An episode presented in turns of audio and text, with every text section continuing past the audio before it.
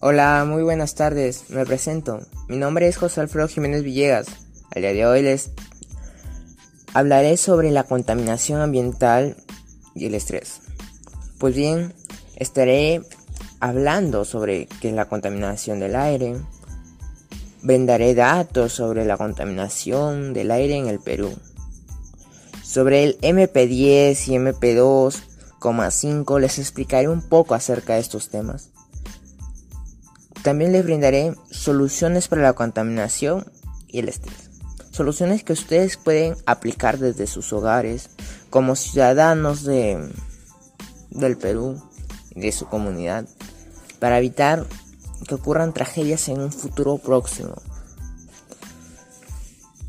Pues bien, luego de haber dicho todo esto, empecemos.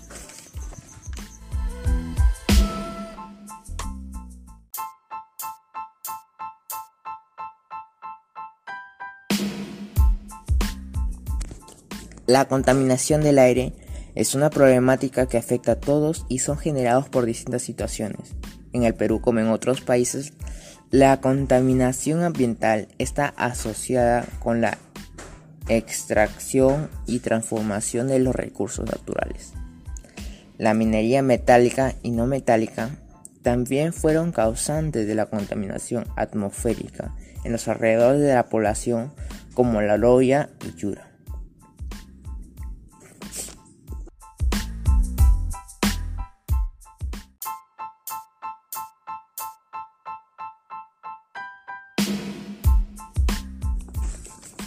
Mientras tanto, la contaminación del aire en Piura en estos momentos supera casi en tres veces lo permitido por la regulación ambiental, constituyendo un problema para la salud de la población. Esta contaminación es la causante de muchas muertes prematuras y numerosas visitas a salas de urgencia y admisiones hospitalarias cada año.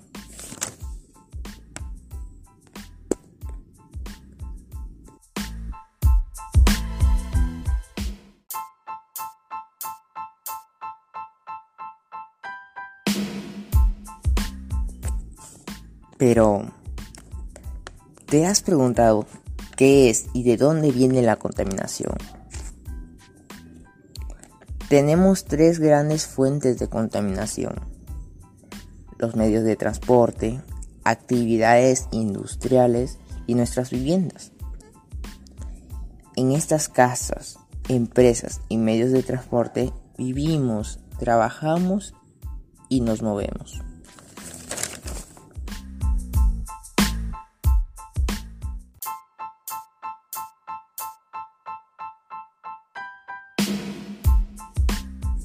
Pero, ¿qué es específicamente la contaminación? Pues la contaminación es la nube gris, esa, sí, esa que ves tú en el aire, que está conformada principalmente por dos tipos de partículas. Las gruesas, también llamadas MP10, y las finas, MP2,5 entre otros gases de la combustión. Pero, ¿sabes cuál es la diferencia entre las MP10 y las MP2,5?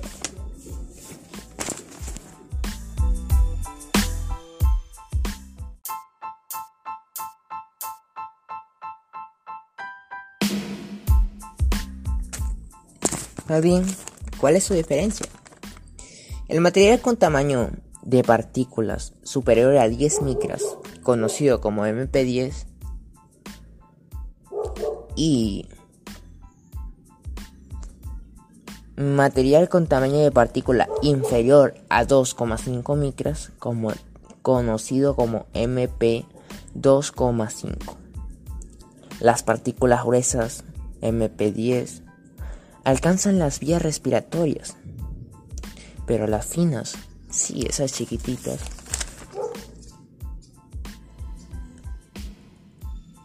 Penetran hasta nuestros alveolos pulmonales y desde ahí ingresan a la sangre. Los más vulnerables a estas partículas finas son los niños y los adultos mayores. Pero no solo ellos, también son nuestros familiares con enfermedades respiratorias, inicios de asma, asma y muchas otras. Por eso debemos cuidarnos.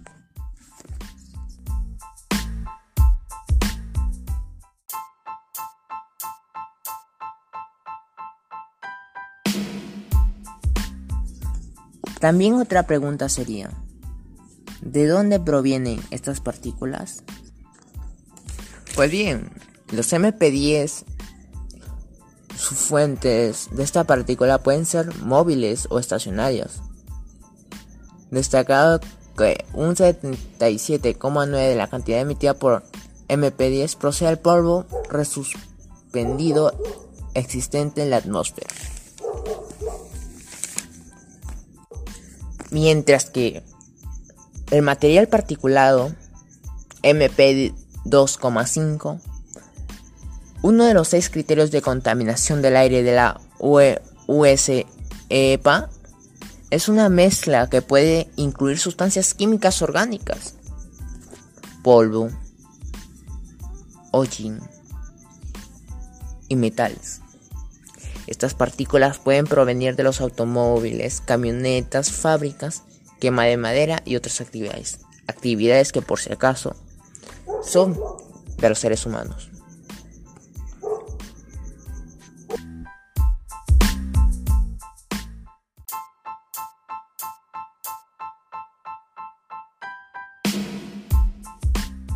Ahora, la pregunta que nos hacemos nosotros es, ¿Será posible disminuir la contaminación? Por supuesto que sí.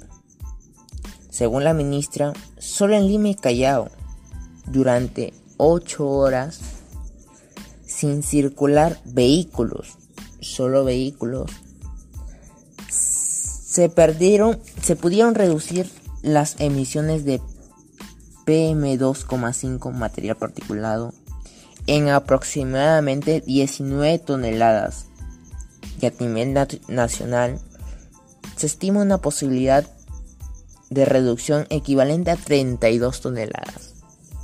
Mm. Simplemente por el hecho de que dejemos unas 8 simples horas de utilizar los automóviles. Hemos hecho la reducción de MP2,5.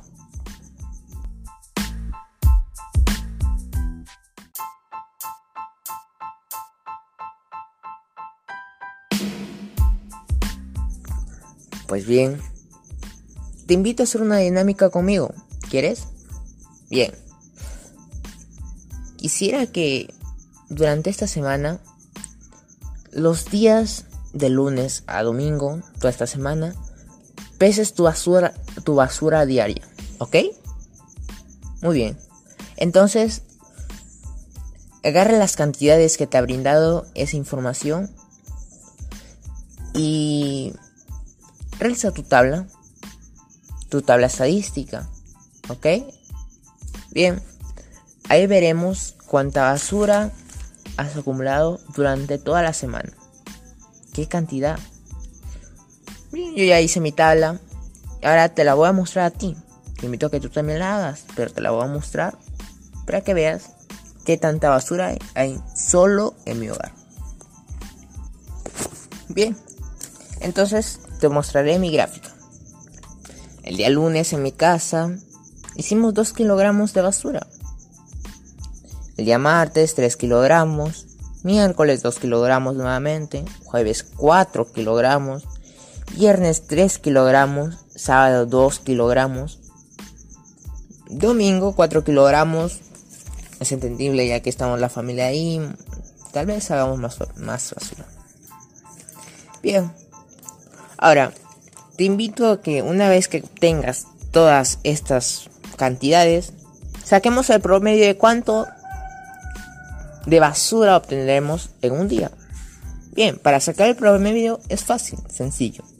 Contamos, sumamos todo. Sería 2 más 3 más 2 más 4 más 3 más 2 más 4. Salen 20. ¿No me crees? Pues te lo muestro. 2 más 3 son 5. Más 2 son 7. 7 más 4 son 11. Más 3 14. 14 más 2 16 más 4 20. Hice 20 kilogramos en esta semana.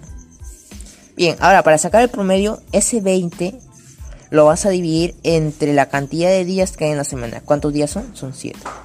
20 entre 7, 2.8. Redondeado a 3. Pero ya, hay que dejarlo ahí nomás. 2.8. 2.8 kilogramos diarios. Poquito, bastante. No lo sé. Tú dime. Pues bien. Ahora, eso es solamente en tu hogar diario.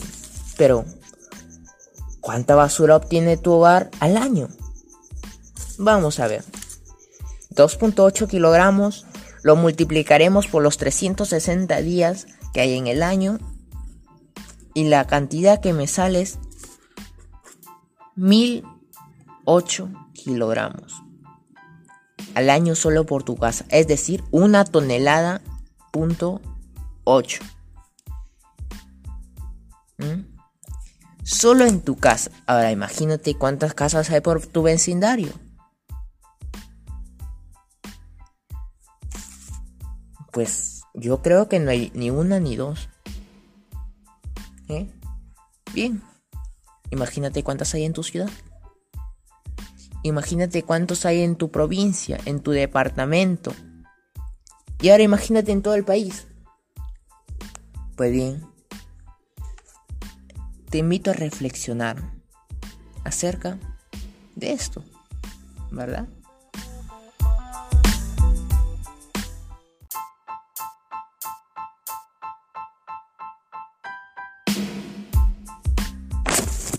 Pues bien, hay muchas causas de contaminación en el aire. Muchas. Pero hablemos de los óxidos básicos y ácidos. ¿Y de qué manera estos afectan a nuestra salud y al ambiente? Pues bien, respirar altos niveles de óxido de nitrógeno puede rápidamente producir quemaduras. Sí, quemaduras. ¿Alguna vez te has quemado tú en una tetera hirviendo agua. Muy bien así. Espamos y dilatación de los tejidos de la garganta y las vías respiratorias superiores. Reduciendo la oxigenación de los tejidos del cuerpo. ¿Mm? Produciendo acumulación de líquido en los pulmones. Y pues termina en tragedia. La muerte.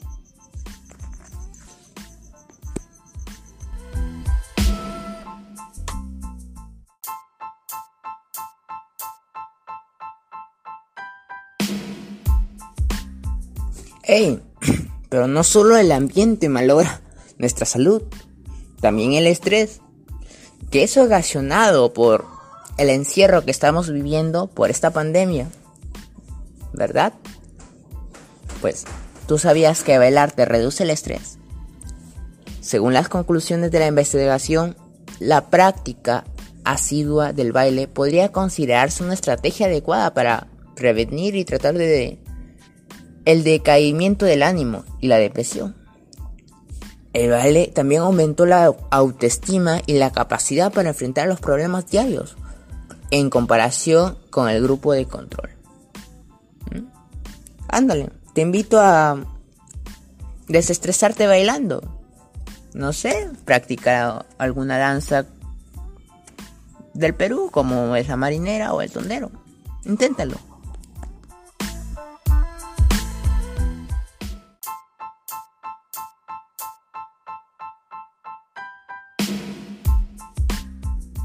Mm, bien, ¿qué tal si te comento mi breve experiencia sobre cómo yo afronto mi estrés en esta pandemia, en esta cuarentena? Pero, ¿qué tal si te lo digo en inglés? ¿Sí? A ver, ahí va.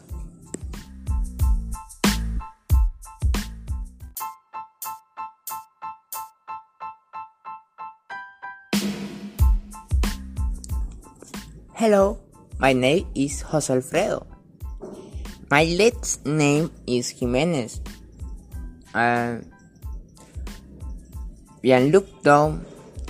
I don't see my friend, and I don't walk in the park. I feel stressed. I feel happy when I do risk activities. I do exercise. I listen to music. I read book. And I play with my dog.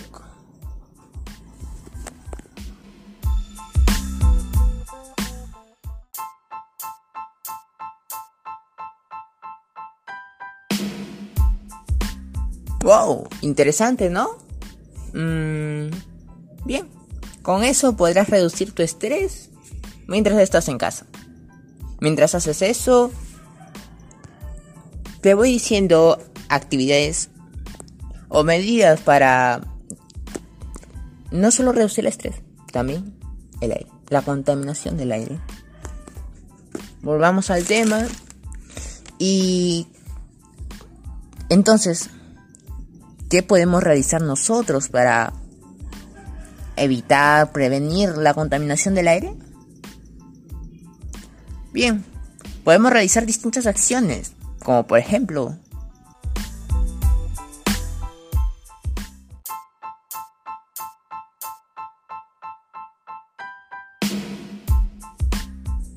Usa el transporte público. De esta manera, contaminas menos. Compra productos locales. Porque si, si nos vamos hasta otras ciudades, compramos estamos utilizando un auto que está contaminando el medio ambiente, el medio de transporte. En cambio, si compras aquí nomás productos locales de tu localidad, contaminas menos, además de que no utilizas tu automóvil, que es causante de la contaminación. Consume productos ecológicos, productos que favorezcan al medio ambiente. Recicla, haz uso de las tres R's reduce, recicla y reutiliza. Reduce el consumo de plástico, pues se sabe que estos tardan un montón de años en descomponerse. Disminuye el uso de agua y de energía eléctrica. Elige energías renovables. Si vas a recorrer una distancia corta o media, utiliza una bicicleta o camina. De esta manera, también te ejercitarás y tendrás una vida más saludable.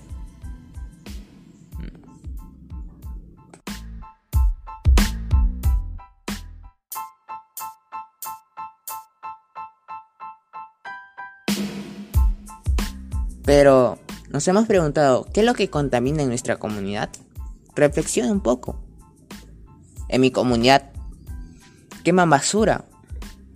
En mi comunidad arrojan la basura en lugares no indicados, que desprenden un muy mal olor. En mi comunidad talan árboles y no vuelven a sembrar otros.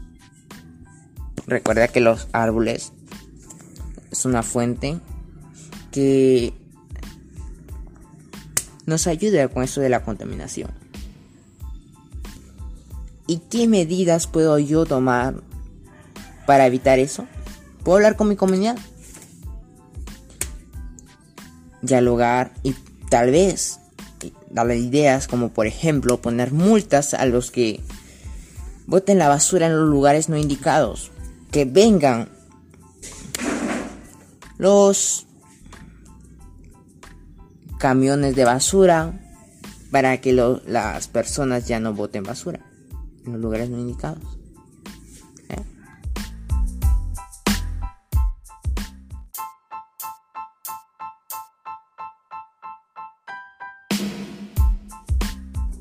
Por eso te invito a reflexionar, amigo.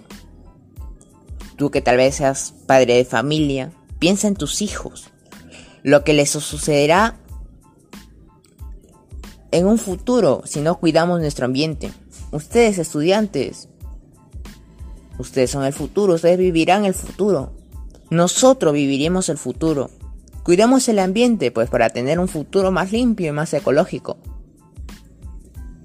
Vamos, intenta. Dialoga con tus padres, amigos, familiares acerca de esto y que cuiden el medio ambiente. Puedes seguir en las redes sociales como nos encontramos como Cuida el Ambiente en Facebook. Síguenos. Recuerda que la naturaleza no es un lujo, sino una necesidad del espíritu humano, tan vital como el agua o el buen pan. Frase de Edgar Abbey. Gracias.